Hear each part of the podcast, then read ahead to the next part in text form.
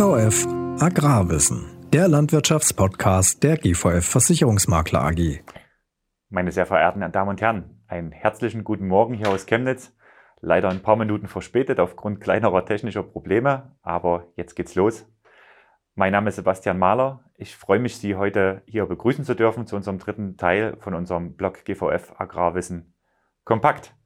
Wie Sie sehen können, ähm, an dem Hintergrund, den wir heute gewählt haben, zu einem Thema aus der Milchproduktion, einem Thema, was jeden Landwirt, der sich mit Milchproduktion beschäftigt, natürlich auch antreibt. Das Thema Milchpreise. Für viele von den Landwirten in den letzten Jahren ein Ärgernis. Ähm, jetzt ein bisschen volatiler aktuell und auch mit steigenden Preisen stellt sich die Frage umso mehr, wie sichert man Milchpreise ab? Wie schafft man Planungssicherheit im Unternehmen? Da gibt es viele theoretische Modelle dazu. Die spannende Frage ist immer, wie macht man das in der Praxis? Und um diese Frage zu beantworten, freue ich mich heute ähm, ganz außerordentlich, dass wir einen echten Praktiker in dem Feld begrüßen dürfen. Wir konnten heute als Referenten ähm, Herrn Benjamin Meise gewinnen. Er ist Geschäftsführer der Fürstenwalder Agrarprodukte GmbH in Buchholz. Ähm, viele kennen vielleicht den Begriff ähm, der Milchquellen. Zu der ähm, Fürstenwalder Agrarprodukte GmbH in Buchholz gehören 26 Milchquellen in Berlin und Brandenburg. Dazu vielleicht erzählt Herr Meise dazu gleich selber noch etwas. Auf alle Fälle ist Herr Meise ein ausgewiesener Praktiker in dem Feld der Milchpreisabsicherung. Und ähm, ja, wir freuen uns jetzt von ihm etwas zu hören, seinen Bericht dazu, seine Empfehlung vielleicht auch dazu. Wenn Sie zwischenzeitlich Fragen haben, würden wir uns freuen, wenn Sie die stellen. Ähm, wir würden das am Ende der Präsentation machen, also heben Sie die sich äh, auf, diese Fragen.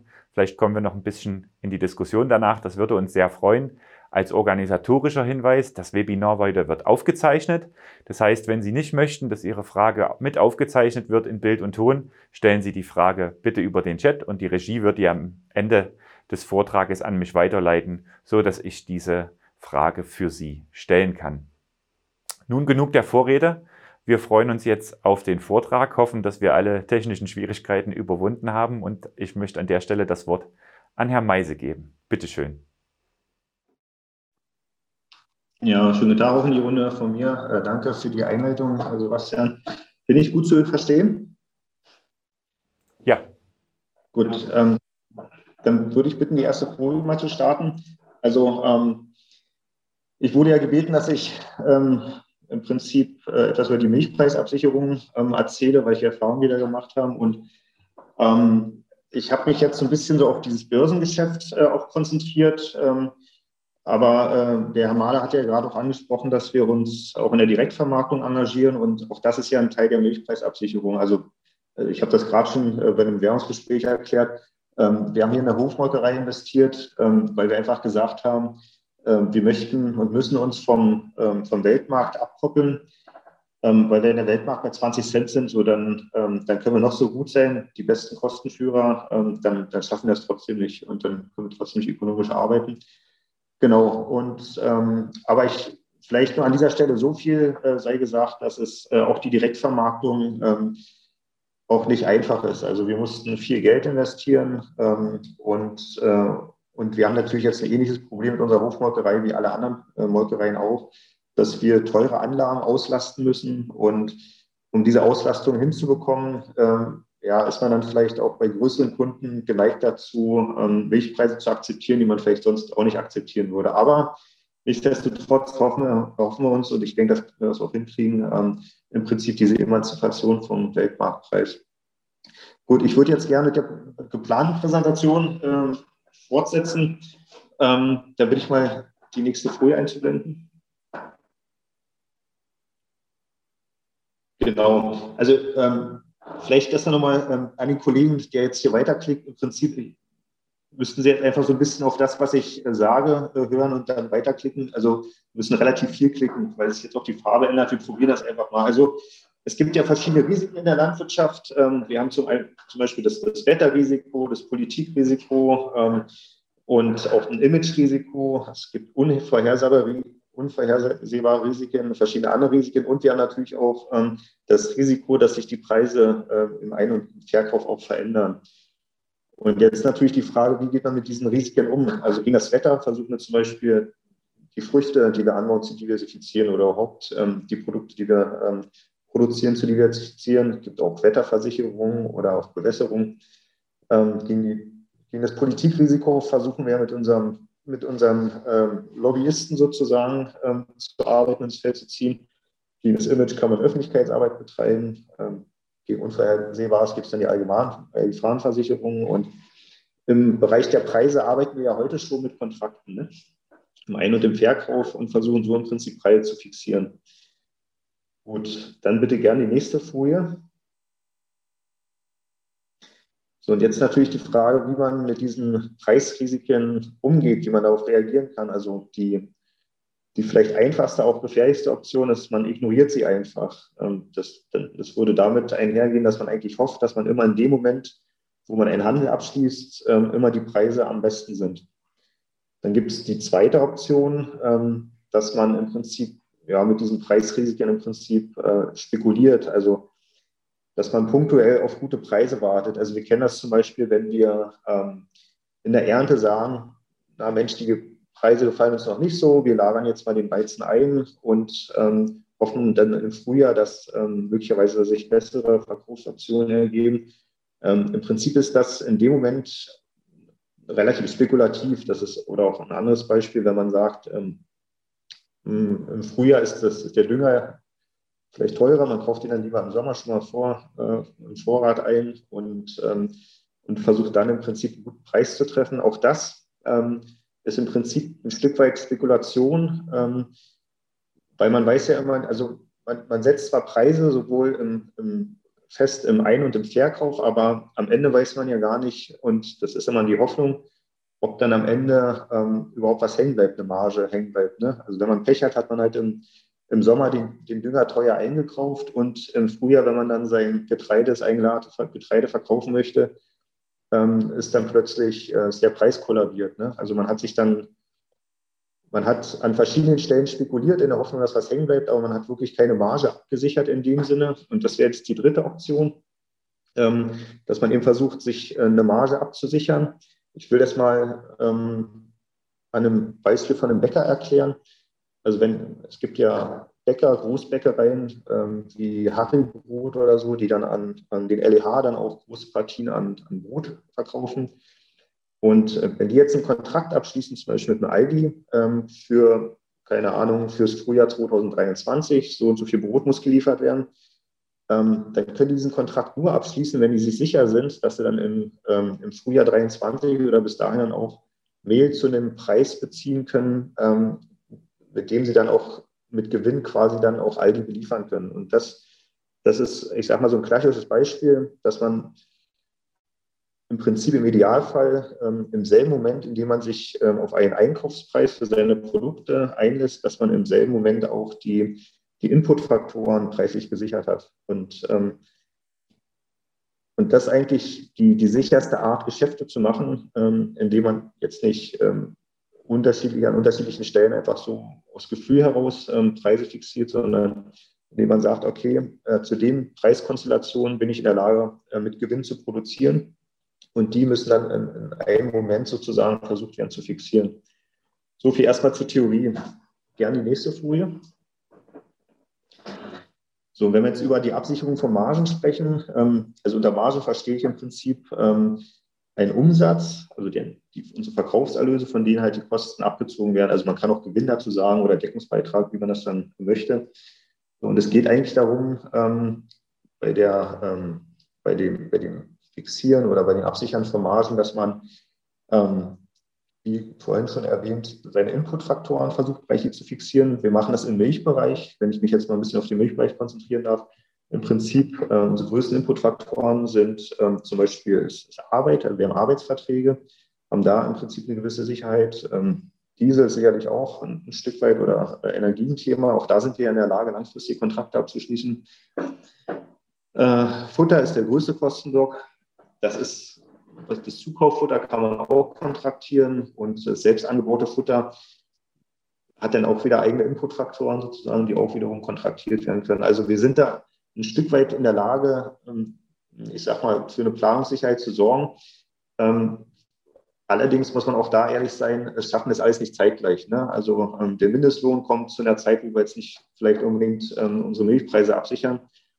Oder ähm, also das, was ich gerade in der Theorie schön beschrieben habe, das ist in der Praxis immer relativ schwierig. Was wir aber, ähm, denke ich, alle doch relativ gut wissen, ist, so, ist, ähm, ist unsere Kostenstruktur. Also wir wissen, dass wir so und so viel Cent brauchen, um halt mit Gewinn unseren, unsere Milch zu verkaufen. Ähm, was die Fixierung der Output-Faktoren angeht, ist es schon ein bisschen schwieriger. Also man kann sicherlich als Milchbauer ähm, mit einem spezifischen Kunden, wie zum Beispiel mit einer Biogasanlage, Festpreiskontrakte schon machen für die Gülle oder mit, mit dem, weiß ich nicht, mit, mit, dem, mit dem Viehhandel oder so. Aber ähm, was jetzt gerade die Milch angeht, sind wir ja oftmals in, ähm, in, Milch, in Milchlieferverträgen, ähm, in Milchlieferverträgen gesichert oder ähm, ähm, verankert, ähm, mit, ja, die uns im Prinzip keine Chance geben, ähm, Milchpreise zu fixieren. Also wir liefern eine DMK und da ist es im Prinzip so, dass wir, gut, früher war es so, dass man zum Monatsende dann ähm,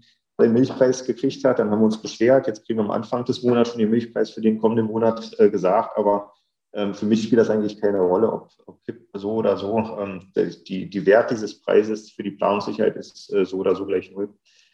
Ähm, und welche Option sich mehr und mehr jetzt auch anbietet, ist eben, dass man auch mit unbekannten Kunden über die Börsen eben ähm, in der Lage ist, sein, ähm, seine Milchpreise auch abzusichern. Gut, ähm, dann bitte zur nächsten Folie, genau.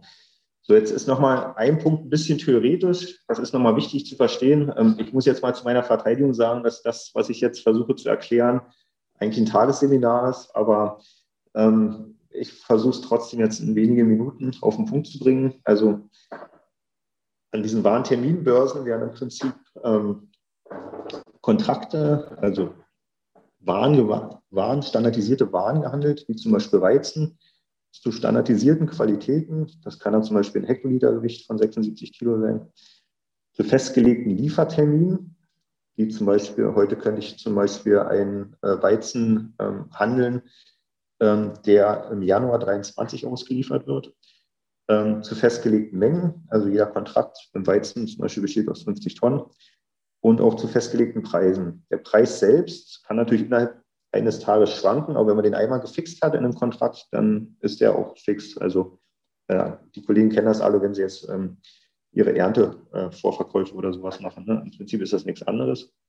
Nur eben nicht mit konkreten Landhandel, sondern eben äh, mit einem unbekannten Partner an einer Warenterminbörse. Und jetzt kommen wir eigentlich zum entscheidenden Unterschied zum Landhandel.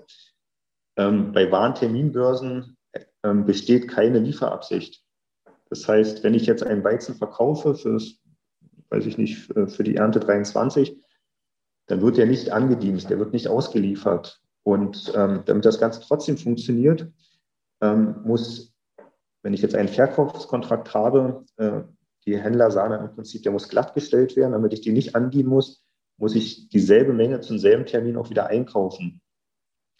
Ich hoffe, dass das ähm, verständlich ist. Das würde ich gerne mal in die Runde fragen. Ähm, ich sehe jetzt aber nur meinen eigenen Rechner und höre kein Feedback. Ähm, ist das verständlich, dass wenn ich ähm, ähm, an der Börse 50 Tonnen Weizen im August 23 verkaufe, ähm, dass ich die dann auch wieder spätestens bis zum August 23 einkaufen muss, damit im Prinzip ähm, die, die Lieferverpflichtung mit einer Abnahmeverpflichtung sich gegenseitig aufhebt, dass, dass keine Ware fließt. Also es ist wirklich nur, ähm, also Zahlenspiel ist jetzt ähm, ist so negativ besetzt, aber es ist am, am Ende ist es wirklich, ähm, es ist ähm, ein Zahlendreh. Ist das verständlich? Für, für, mich ist es verständlich. Ich kann nicht für die Runde sprechen, würde aber drauf äh, schauen, ob wir Feedback aus der Runde haben. Ja, wenn nicht, bitte nachher nochmal fragen. Aber das ist ein ganz wichtiger Punkt, ähm, den man verstehen muss. Ähm, sonst, ähm, sonst sind die nächsten Folien vielleicht ein bisschen kompliziert. Aber ähm, wenn jetzt kein großer Protest kommt, ähm, dann würde ich einfach mal weitermachen wollen.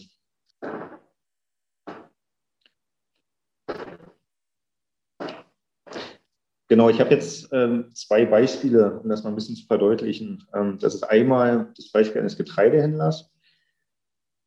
Der Getreidehändler, der kauft ja normalerweise, wenn wir jetzt mal das Warentermingeschäft kurz ausblenden, verkauft ja heute Waren die dann später weiterverkaufen möchten. Ein Beispiel wäre es jetzt, unser Händler kauft jetzt mal für 300 Euro die Tonne Weizen, die er plant, ähm, zu einem späteren Zeitpunkt zu verkaufen. Ähm, er geht davon aus, dass er wahrscheinlich im Januar 23 bessere Preise hat. Und jetzt passiert aber Folgendes. Jetzt hat sich der Markt quasi gegen ihn, hat sich der Markt gegen ihn entwickelt und er kann den Weizen nur für 200 Euro verkaufen. Im Ergebnis hat er halt im Prinzip 100 Euro pro Tonne Verlust gemacht. Ähm, das überlebt kein Händler der Welt. Deshalb ähm, versuchen sich auch Händler im Prinzip abzusichern, indem sie in dem Moment, äh, wo sie jetzt beim Landwirt diese 100 Tonnen Weizen einkaufen, ähm, rufen sie sofort bei ihrem Broker an und ähm, sichern sich ihren Preis ab. Also sie gehen eine Gegenposition ein an der Börse und äh, öffnen ein Warentermingeschäft, wo sie quasi in dem Moment, wo sie physisch die Ware erstmal noch nicht liefern, aber einkaufen oder vielleicht auch geliefert bekommen, das ist egal, ähm, sofort die Ware auch wieder verkaufen an der Warenterminbörse als Parallelgeschäft. Also verkauft er den Weizen, den er gerade für 300 Euro eingekauft hat, an der Börse wieder für, auch für 300 Euro. Und jetzt haben wir ja gesagt, bis zum Januar 23, ähm, ist jetzt der Liefermonat, verändert sich der Preis, der, der Preis, der fällt nämlich. Und der fällt dann genauso auch an der Börse. Also diese Verkauf, also diese Preisbewegung ähm, am Kassamarkt, also am realen Markt und an dem Börsenmarkt sind natürlich ähm, äh, aufeinander abgestimmt, die, die, sind immer gleich. So, das heißt, er, und wir haben ja gerade gesagt, man muss sich ja den, ähm, man muss die, die Kontrakte glattstellen an der Börse, dass keine Ware geliefert wird. Das heißt, er muss sich den Weizen wieder einkaufen, den er früher verkauft hat, kann den aber dann zum günstigeren Preis einkaufen, also äh, in Höhe von 200 Euro. Im Ergebnis hat er dann einen Gewinn von 100 Euro. Ist das, ähm, ich hoffe, das ist verständlich. Ich ähm, sehe die Frau Denisen, sehe ich, das ist die einzige Kollegin, die ich jetzt hier im, im Bild sehe. Bei allen anderen ist alles ähm, dunkel gestellt. Ähm, Im Saldo passiert jetzt Folgendes. Ähm, der Händler hat, bitte einmal weiterklicken. Ähm, der hat im physischen Geschäft, na, noch einmal zurück bitte. Der hat im physischen Geschäft hat er im Prinzip 100 Euro Verlust erlitten, aber an der Börse hat er 100 Euro Gewinn gemacht. Im Saldo hat er ähm, äh, quasi eine Null erwirtschaftet. Er hat sich also dieses ähm, Preisschwankungsrisikos ähm, entledigt. Das ist, das ist eigentlich die Technik, die Händler nutzen, um, ähm, um im Prinzip sich gegen, ähm, gegen unvorhersehbare Preisrisiken oder Preisschwankungen zu, abzusichern. Die verdienen natürlich an jeder Tonne ein bisschen Geld. Ähm, die Transaktion an den Warenterminbörsen kostet ein bisschen Geld und auch ähm, die, die Aufnahme des Weizens und die, die Weiterverladung und so weiter kostet auch Geld. Das Geld zieht er uns quasi beim, als Bauern sozusagen ab. Also wir kriegen dann eben nicht 300 Euro im physischen Geschäft, sondern eben, weiß ich nicht, 250 oder 280 Euro. Oftmals ist es auch so, dass die Händler, wenn man jetzt nach dem Preis fragt, die sagen einem, okay, pass mal auf, guck dir einfach die Mativ an, zieh da 20 Euro ab und dann weißt du den Preis, ähm, den ich dir bieten kann. Bringt was die Frage? Ähm, bringt, ähm, ich komme nochmal, erinnere nochmal an die erste Folie, es geht um die Frage, wie können wir Preisschwankungen sozusagen eliminieren? Wie können wir uns vor Preisrisiken, und das sind ja Preisschwankungen, absichern? Es geht um die Frage, bei dem Handel geht es darum, wie kann er sich eine feste Marge absichern? Und ähm, die sichert er sich ab indem er im Prinzip ähm, den Einkauf, das, was er einkauft, sofort wieder verkauft. Aber wenn er jetzt im Moment noch keinen Kunden hat, an den er es direkt verkaufen kann, verkauft er es an der Börse erstmal. Und in einem späteren Moment zieht er das Börsengeschäft wieder glatt, hat die Preis, das Preisschwankungsrisiko eliminiert und hat dann irgendwann einen konkreten Kunden, an dem er es dann mit, mit, mit, kleinen, mit einer kleinen Marge ähm, verkaufen kann. Also es geht darum, eine sichere Marge zu erwirtschaften. Ist die Frage beantwortet?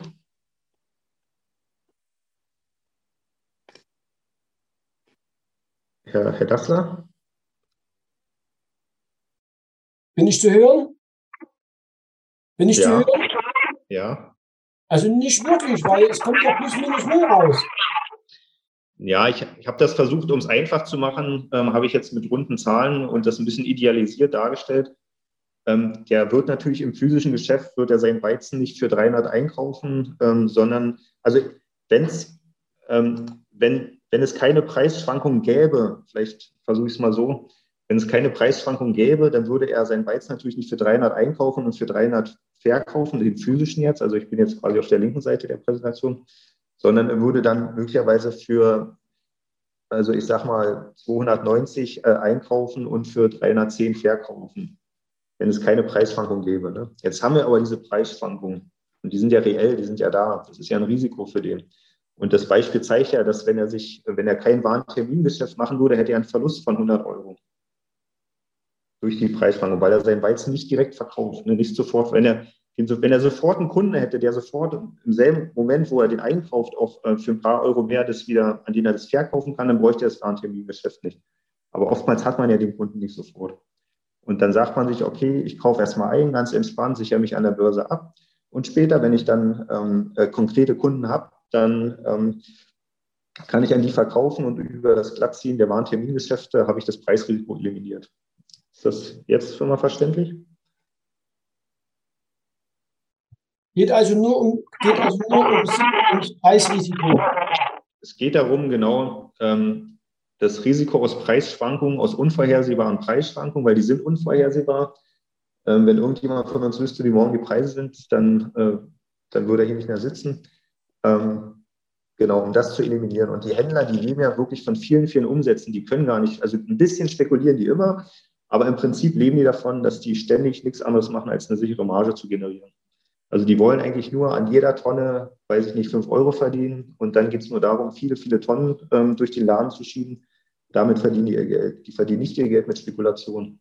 Ein bisschen vielleicht, vielleicht, weiß ich nicht, fünf bis zehn Prozent, ein bisschen spielen sie alle rum, aber ähm, das, das dürfen die gar nicht. Also die haben dann wirklich auch Regeln, Compliance-Regeln äh, in den Unternehmen, dass die gar nicht ähm, spekulieren dürfen, weil es einfach zu riskant ist. Deshalb nutze die Warentermingeschäfte oder die Warenterminbörsen. Okay? Jetzt ist, ähm, ist das verstanden? Danke. Danke. Ähm, jetzt ist natürlich die Frage, wie kann man dieses System äh, übertragen auf einen Milchbauern? Da würde ich jetzt zur nächsten Folie kommen. Wir Milchbauern sind ja im Prinzip keine, ähm, keine Händler, ähm, sondern Veredler. Also wir haben trotzdem, wir kaufen ja Sachen ein und verkaufen Sachen. So, und was wir jetzt ähm, im physischen Geschäft machen, ist, dass wir im Prinzip, ich habe das vorhin so ein bisschen aufgezählt, ich gerne weiterklicken, ähm, unsere Inputstoffe ja irgendwie einkaufen. Wir wissen, wir haben Kosten, ich sag mal, von 40 Cent, äh, 50 Cent jetzt in dem Fall aktuell. Und ähm, wenn wir jetzt, aktuell wäre es ja so, ähm, die Preise fallen jetzt wieder an den Börsen. Ich gehe mal davon aus, dass wir unsere Milch vielleicht nur noch für 40 Cent im Juni 23 verkaufen. Dann hätten wir jetzt auch einen Verlust von 10 Cent. Also ist jetzt eine Annahme von mir einfach, ne? also ein mögliches Szenario. So, und ich würde aber lieber meine Milch für ähm, heute schon gern für 50 Cent, äh, also meine Milch, meine Juni 23 angediente, abgelieferte Milch würde ich heute schon gern für 50 Milch äh, für 50 Cent äh, das Kilo verkaufen. Und das kann man eigentlich nur, ähm, also wenn es nicht gerade eine Molkerei gibt oder einen festen Kunden, der das auch mitmacht, ähm, an den Warenterminbörsen machen. Also ähm, wir könnten theoretisch heute könnten wir an den Warenterminbörsen umgerechnet ähm, unsere Milch für 50 Cent verkaufen, die wir im Juni 23 aber erst melken. Ähm, wir könnten, müssten dann aber im Juni 23 die Milch wieder zurückkaufen, also den Kontrakt glatt ziehen, weil wir die Milch ja nicht an die Börse liefern, sondern an die Molkerei, ähm, hätten dadurch im Prinzip einen Gewinn an der Börse von 10, von 10 Cent. Und in der Summe wäre jetzt der physische Verlust, also der Verlust aus dem physischen Geschäft, ähm, mit dem Gewinn aus dem Warentermingeschäft im Prinzip äh, pari pari, also wäre ausgeglichen. Also wir hätten quasi ähm, einmal den Preis fixiert, den Verkaufspreis, ähm, auf einem Niveau, wo wir sagen, äh, damit können wir leben. Das ist jetzt wieder idealisiert, da kommt jetzt wieder, wenn man weiterklickt, eine Null bei raus, ähm, aber ein ähnliches, das wäre jetzt ein ähnliches ähm, idealisiertes Beispiel die mit Handel. Ähm, vielleicht hat der eine oder andere doch produziert niedriger, wir werden irgendwo, weiß ich, im Moment zwischen 40 bis 50 Cent liegen und verkaufen auch ein bisschen höher, also würde halt doch eine Marge hängen bleiben, aber es geht nur noch um zu zeigen, wie man eben dieses Preisschwankungsrisiko eliminiert. Also es sind sehr, sehr idealisierte Beispiele. Also das ist mir bewusst, aber ich versuche das einfach durch diese Einfachheit anschaulich zu machen. Okay, Gut, dann äh, würde ich gerne einmal weiterklicken. Genau, hier ist jetzt eine Internetseite. Äh, da wollte ich euch gern, äh, ich muss noch ein bisschen auf die Zeit achten, 28 Minuten. Äh, langsam geht sich, neigt sich zum Ende zu. Gern mal zeigen, äh, wenn man jetzt mal in diese Warenterminbörsen reinschauen möchte, wo man da mal gucken kann. Da gibt es eine Seite, die kann ich empfehlen, das ist kartterminhandel.de. Bitte da mal raufklicken. Das ist eine frei zugängliche Seite, die allerhand ähm, Informationen im Prinzip ähm, liefert ähm, zu wichtigen, für, Landwirtschaft, für die Landwirtschaft wichtige ähm, Waren, die auch an Börsen gehandelt werden. Äh, sind Sie so lieb? Klicken wir rauf. So, das ist jetzt die aktuelle Seite. Ähm, ich stehe eine Menge Informationen. Ähm, ich würde mal gerne oben auf die Börsenkurse gehen.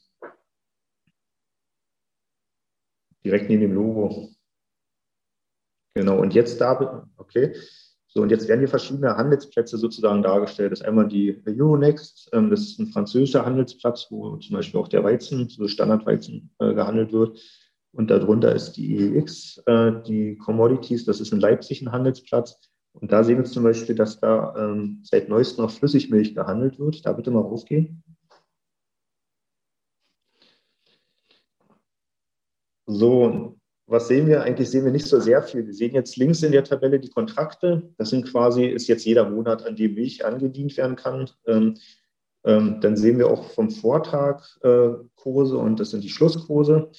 Ähm, also wir sehen, da stehen jetzt ähm, Preise hinter, zu denen Flüssigmilch an, den, äh, an der Börse gehandelt wird. Was man allerdings nicht sieht, so ein bisschen weiter rechts, ähm, ganz rechts die Spalte, da steht Open Interests. Das ist im Prinzip, äh, heißt das, offene Posten. Da steht gar nichts drin. Das bedeutet, dass dieser Kontrakt wird nicht gehandelt. Also das sind alles ähm, theoretische Kurse, ähm, aber es findet tatsächlich kein tatsächlicher Handel statt an der Börse, was den Flüssigmilchkontrakt angeht. Das ist leider so. Ähm, und das schränkt unser Handeln dahingehend ein, dass wir ähm, im Prinzip, wenn wir unsere Milchpreise absichern möchten an der Börse, ähm, dass wir eine Brücke bilden müssen mit, mit Butter und mit Magermilchpulver. Die werden, Kontrakte werden gehandelt. Da bitte mal auch nochmal hochgehen. Äh, nochmal genau. Und dann nochmal auf EX Commodities, genau. Und dann können wir mal auf die Magermilch gehen, Magermilchpulver oder Butter ist egal. So, hier führt sich die Tabelle so ein bisschen weiter. Ähm, wir haben tatsächlich einen Handel. Rechts sieht man Open Interest. Also da sind doch also Volumina, die gehandelt werden. Und ähm, da findet ein, ein, Handel statt. So, das heißt, da könnte man sich jetzt theoretisch als Landwirt ganz einfach ein Depot eröffnen. Das geht auch über Krag Terminhandel. Das ist ein Broker. Und äh, also ich mache jetzt keine Werbung für die, aber ich habe mit denen ganz gute Erfahrungen gemacht. Und ähm, könnte jetzt äh, selbst im Prinzip anfangen, Magermilchpulver zu verkaufen oder auch Magermilchpulver einzukaufen. Ähm, die Krücke über Magermilchpulver und Butter ähm, ist das folgender Gedanke im Prinzip. Also unsere Milch besteht ja, ich sag mal, zu 90 Prozent aus Wasser. Äh, und dann haben wir noch, ähm, sage ich mal, 4, 4 Prozent Fett und noch ein paar Prozent, nur 3, 4 Prozent äh, Eiweiß. Eiweiß ist ja Protein und, und wegen, ich sag mal, Laktose und Mineralstoffe, so mehr ist es ja am Ende nicht. Also im Wesentlichen besteht unsere Milch, wenn man mal das, ähm, das Wasser weglässt, aus Butter und aus Eiweiß, also aus Fett und Eiweiß. So, Butter ist ja im Prinzip das mehr oder weniger reine Fett. Und Eiweiß ist das, was übrig bleibt, ähm, wenn man quasi der Milch das Wasser entzieht und das Fett entzieht, also Magermilch hat und das, diese Magermilch einpulvert, ist der Magermilchpulver. Also im Prinzip ist das hochkonzentrierte ähm, Milch also, und man kann jetzt aus einer Kombination, das würde jetzt zu weit führen, aber äh, aus Magermilchpulver und Butterkontrakten im Prinzip auch Milch ja, simulieren im Prinzip. Okay. Ähm, wir können vielleicht mal noch mal ein Stück weit runter, dass wir es noch mal sehen. Ich hatte ja vorhin gesagt, dass die Preise an den Börsen fallen. Ein Stückchen weiter noch. Genau, hier sieht man so einen Chart. Vielleicht da mal auf Gesamt gehen, Gesamtansicht und dann links statt November auf fortlaufend. Genau. So, hier sehen wir jetzt die Preise für Magermilchpulver seit 2017 und wir sehen, dass die extremen Schwankungen unterliegen. Also von, ich sag mal hier 1500 bis äh, 4000 Euro. Das ist ja, das ist ja fast, fast Faktor 3. Ähm, und wir sehen im Prinzip, vielleicht können Sie sich noch an die Milchpreiskrisen erinnern, die letzten, die abgebildet sind, ist ja im, im 2018. 2020 war auch noch mal ein bisschen schwach. Und im Moment haben wir ja, kriegen ja gigantische Auszahlungspreise von unseren Molkereien. Ähm, die DMK, die hat jetzt sogar noch mal eine Nachzahlung sozusagen ausgewiesen und geht von ähm, stabilen Milchpreisen aus. Aber wir sehen hier an den Börsen schon, dass ähm, dunkle Wolken aufziehen und dass im Prinzip äh, am Weltmarkt die Produkte schon ja deutlich äh, geringer gehandelt werden zu geringen Preisen, weil äh, im Moment die Nachfrage schlicht fehlt. Gut, aber das äh, nochmal ein kleiner Exkurs und ein Zukunftsausblick sozusagen. Ähm, also jetzt nicht den Reus Reus kaufen, sondern ruhig die Beine noch ein bisschen stillhalten. Okay, dann gern ähm, wieder zurück zur Präsentation.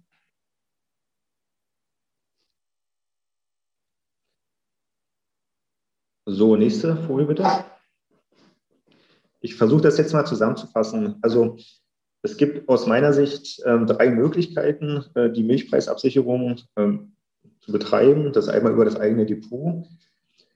Ähm, hier haben wir einen hohen Bedarf an Liquidität und auch an Bedarf an schneller Liquidität. Also das ist jetzt vielleicht auch führt ein bisschen zu weit, aber man muss ähm, an der Börse, wenn man dort handeln möchte, ungefähr 10 Prozent des Warenwertes ähm, als Liquidität hinterlegen, als, ähm, als Sicherheit im Prinzip falls äh, sich die Kurse mal, ähm, ich sag mal, anders entwickeln, als man möchte, oder falls man mit seinem Warentermindepot ähm, einen Verlust macht, ähm, dass man auch durch, durchaus machen kann, was dazugehört, wenn man einen physischen Markt einen Gewinn macht, passt das.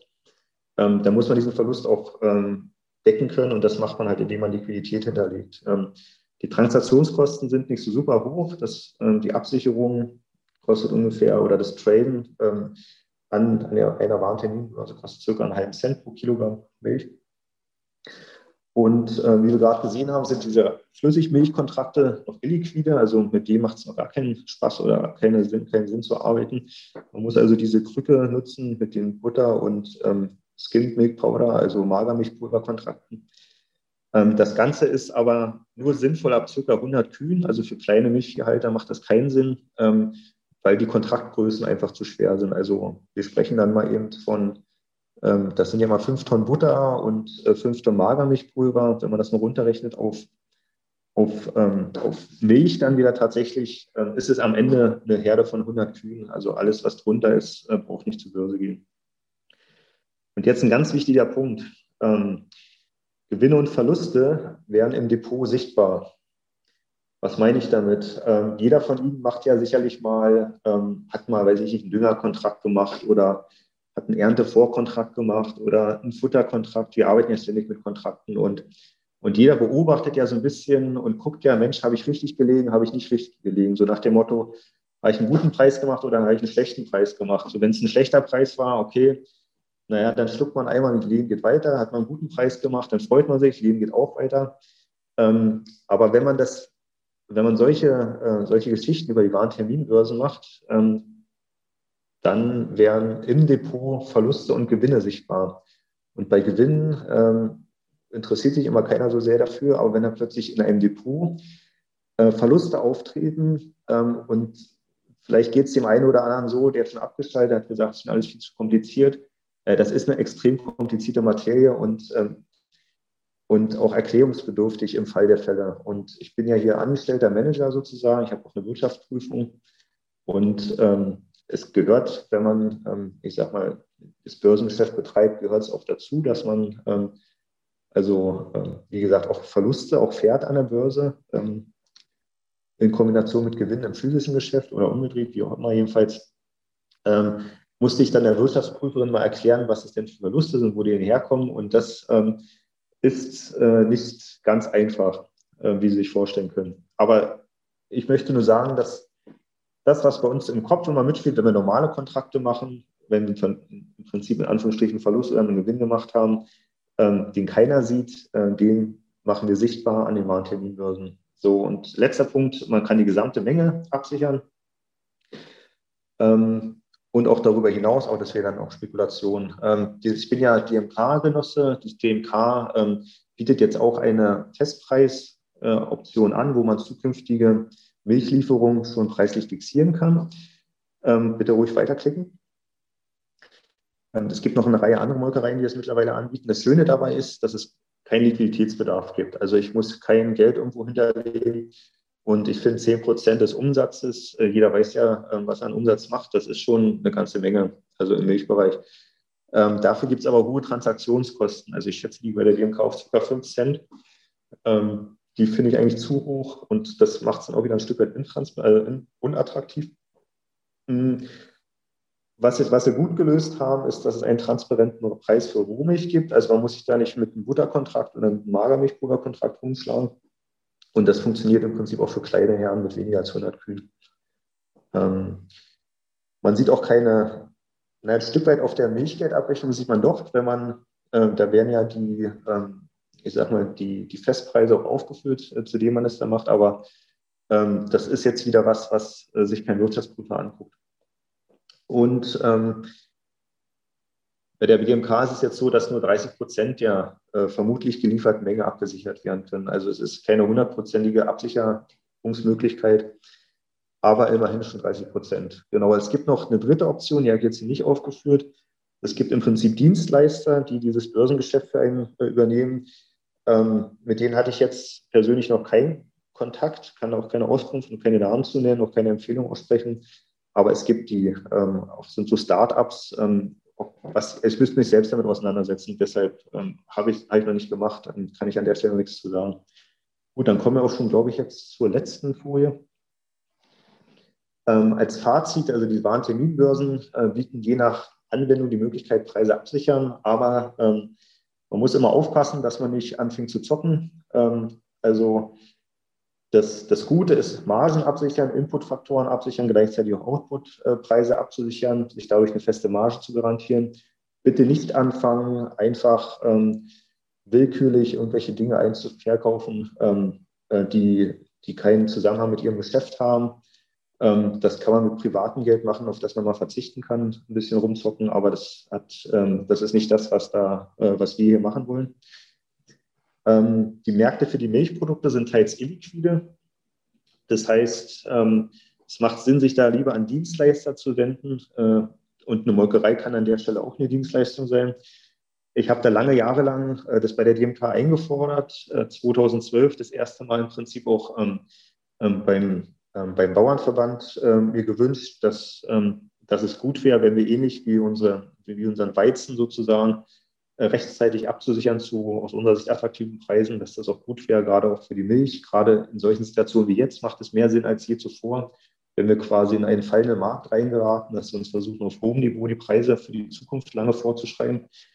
Ähm, wenn es Ihre Molkerei noch nicht macht, sprechen Sie die an, ähm, lassen Sie sich da nicht abwimmeln. Das ist für die erstmal ein Zusatzgeschäft, zusätzlicher Aufwand, haben die keinen Bock drauf. Aber ich muss ganz ehrlich sagen, für mich ist dieses Fest Festpreismodell bei der DMK zum Beispiel ähm, wäre es für mich ein Grund, ähm, auch wenn die DMK vielleicht im Vergleich zu einer anderen Molkerei vielleicht einen Cent weniger auszahlt, äh, trotzdem zu bleiben und nicht zu wechseln, einfach weil es mir die Option gibt, ähm, mir nach vorne raus sozusagen auch ein bisschen mehr Planungssicherheit zu holen. So, und das dritte und letzte, ähm, der dritte und letzte Punkt im Prinzip, das Thema ist komplex. Das ist einfach so. Das ist kein Tageswerk. Äh, man muss sich da ein bisschen reindenken und ähm, und was mir persönlich auch so gegangen ist, ich habe das auch ähm, mal anders schön formuliert gehört, und zwar, ähm, man steht unter extremem physischen Stress, also psychischen Stress. Ähm, habe ich hier falsch geschrieben, nicht physischer Stress, Stress sondern psychischer Stress. Also ähm, Leute, die an den Waren, also nicht nur an den Warenterminbörsen, aber insgesamt an Börsen auch arbeiten, also die, die haben eine, eine ähnliche nervliche Belastung wie Testpiloten. Und ähm, also ich selbst hatte auch schon einige schlaflose Nächte. Ähm, man lernt dann damit umzugehen oder sich ähm, ähm das nicht so nah an sich ranzulassen, aber das ist ähm, auch das ist nicht zu vernachlässigen. Ähm, das bitte ich zu beachten. Gut, an der Stelle bin ich jetzt schon durch, habe deutlich länger gebraucht, als ich wollte, aber ich hoffe, ich liege immer noch in der Zeit. Vielen Dank erstmal für Ihre Aufmerksamkeit. Ich hoffe, Sie konnten mir soweit folgen. Ähm, würde aber auch verstehen, wenn es der eine oder andere sagt, tut mir leid, das war mir alles zu kompliziert.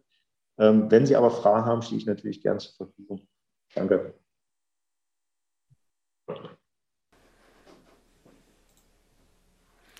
Meine Damen und Herren, erstmal vielen Dank an dich, ähm, äh, Benjamin, für diesen wirklich interessanten Vortrag. Es ist unheimlich anspruchsvoll. Ähm, insofern aber ganz wertvolle Hinweise für mich aus meiner Sicht, die wir von so einem Praktiker bekommen haben. Und jetzt die Frage äh, an Sie in die Runde. Haben, haben Sie Fragen? Dann würde ich Sie jetzt kurz um das Zeichen bitten. Oder aber die Frage in den Chat stellen, dann weist mich die Regie drauf hin. Die Regie sagt, es gibt keine Fragen und wenn mir die Regie das sagt, dann habe in der Regel ich Fragen und so, so auch heute. Ähm, die Frage, die mich als Praktiker interessiert, ähm, Benjamin, was würdest du empfehlen? Was ist, der, was ist der richtige Einstieg oder wie fange ich an, mich dem Thema zu nähern in einer, ich sag mal, in einer Portionsgröße, die ich noch ganz gut verkrafte, ohne direkt voll einzusteigen?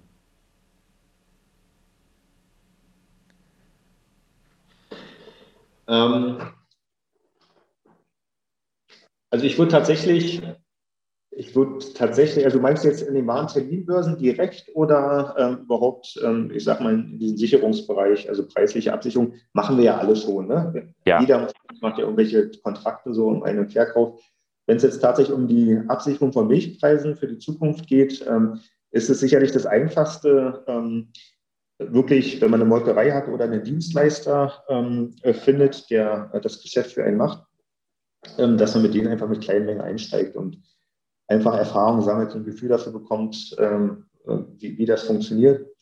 Ähm, der Gang selbst ein Depot zu eröffnen, ähm, also ich hatte selbst ein Depot und ähm, aufgrund des Liquiditätsbedarfs, aufgrund dieser, ich sag mal, ähm, Erklärungspflichten gegenüber des Wirtschaftsprüfers und, äh, und so weiter, habe ich mich jetzt trotz der hohen Kosten eigentlich dazu entschieden, meine Absicherung vorrangig ähm, äh, über das Festpreismodell der DMK zu machen. Ich könnte mir auch vorstellen, zusätzlich auch noch, wie gesagt, einen separaten dritten Dienstleister mal ähm, aufzusuchen und zu, mit dem ein Geschäft zu machen. Aber ähm, ich glaube, also man muss sich wenn, wenn man es wirklich, wenn man wirklich in der Warenterminbörse selbst aktiv handeln möchte, am Ende ist es kein Hexenwerk, am Ende ist es ganz einfach, wenn man es einfach durchdrungen hat, aber ähm, da empfehle ich dringend vorher nochmal wirklich tiefergehende Seminare sich ähm, ähm, anzuhören. Äh, die werden angeboten.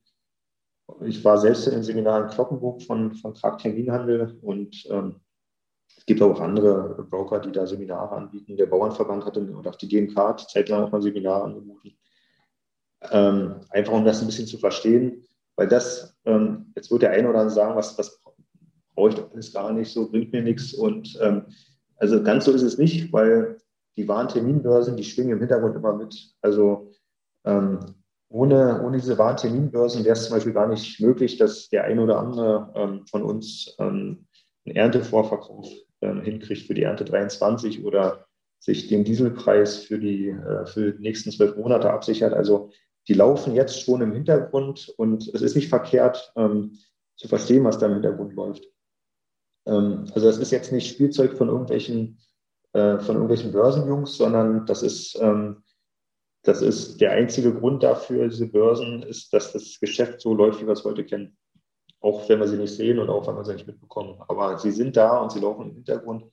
Und an den Börsen wird ein Vielfaches ähm, der Ernten, der weltweiten Ernten werden mehrfach äh, umgewälzt an den Börsen, hoch und runter gehandelt. Und, und erst das äh, ist das, was uns die, ähm, die, die, eine gewisse Möglichkeit gibt, eben, die wir früher nicht hatten, nämlich für die Zukunft schon Preise zu fixieren. Das wäre sonst eher schwierig.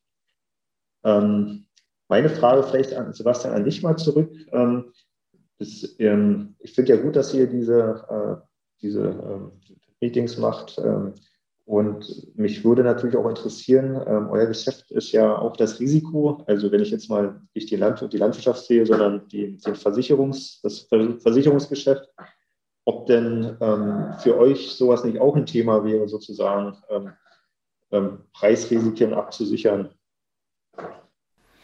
Ähm, also für uns ist die, ist die Risikoklasse über, über Preisrisiken zu sprechen schon interessant.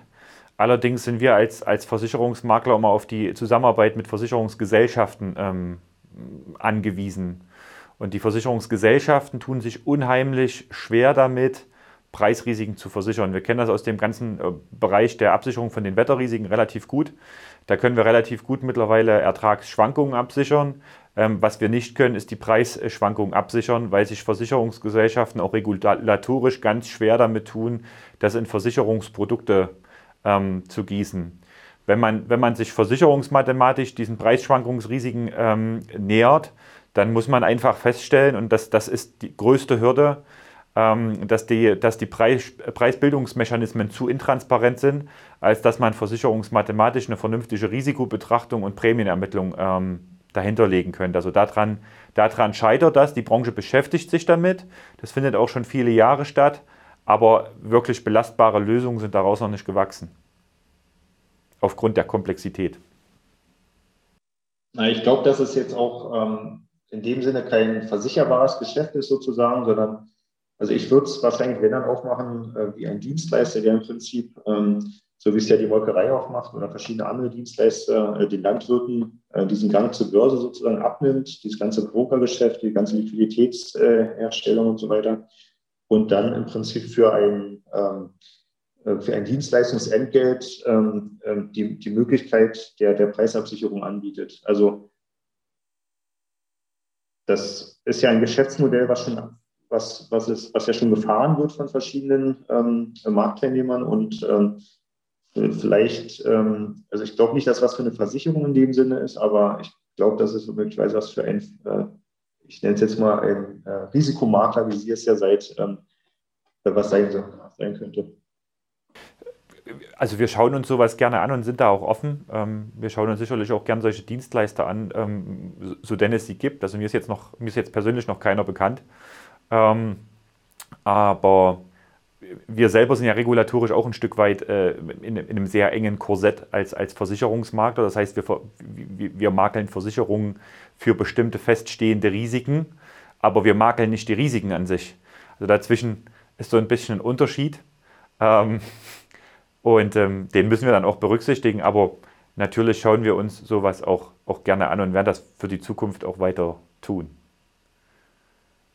Okay, gibt es noch weitere Fragen? Ich gucke nochmal Richtung Regie. Die sagt mir nein.